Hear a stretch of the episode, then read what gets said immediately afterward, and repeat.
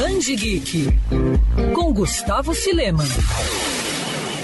Uma das franquias favoritas dos gamers está de volta. Após a famosa e bem-sucedida trilogia original lançada na década de 90, Crash Bandicoot ganhou um novo jogo, dessa vez desenvolvido pela Activision e pela Toys for Bob. Digo dessa vez porque o nosso protagonista marsupial já passou pelas mãos de diversos desenvolvedores em diferentes games, antes dos lançamentos mais atuais como esse. It's About Time também pode ser considerado como Crash 4. O jogo ficou disponível por meio de uma demo para os fãs que garantiram a sua pré-encomenda digital recentemente. A prévia traz os primeiros três níveis do game e nela os jogadores podem encarnar Crash ou o maléfico Neo Cortex, que é inclusive o criador do nosso protagonista, apesar de ser o vilão da franquia. Para quem não sabe, o marsupial do jogo é uma criatura desenvolvida em laboratório. Crash 4 It's About Time traz uma série de novidades, como novos poderes trazidos pelas máscaras quânticas. E olha, já vai se preparando para ficar horas jogando. Nem falo isso por conta do vício ou pelo carinho pelos personagens, mas porque o jogo traz muitos desafios e promete ainda mais em mais de 90 diferentes fases. Se você ficou curioso, mas nunca jogou nada da franquia, eu recomendo ir atrás de Crash Bandicoot Insane Trilogy, coletânea de 2017, que é uma remasterização dos três primeiros jogos da série. Crash é aquele tipo de jogo em que você se aventura por diferentes fases, mas sempre com muita diversão, aventura e estratégia.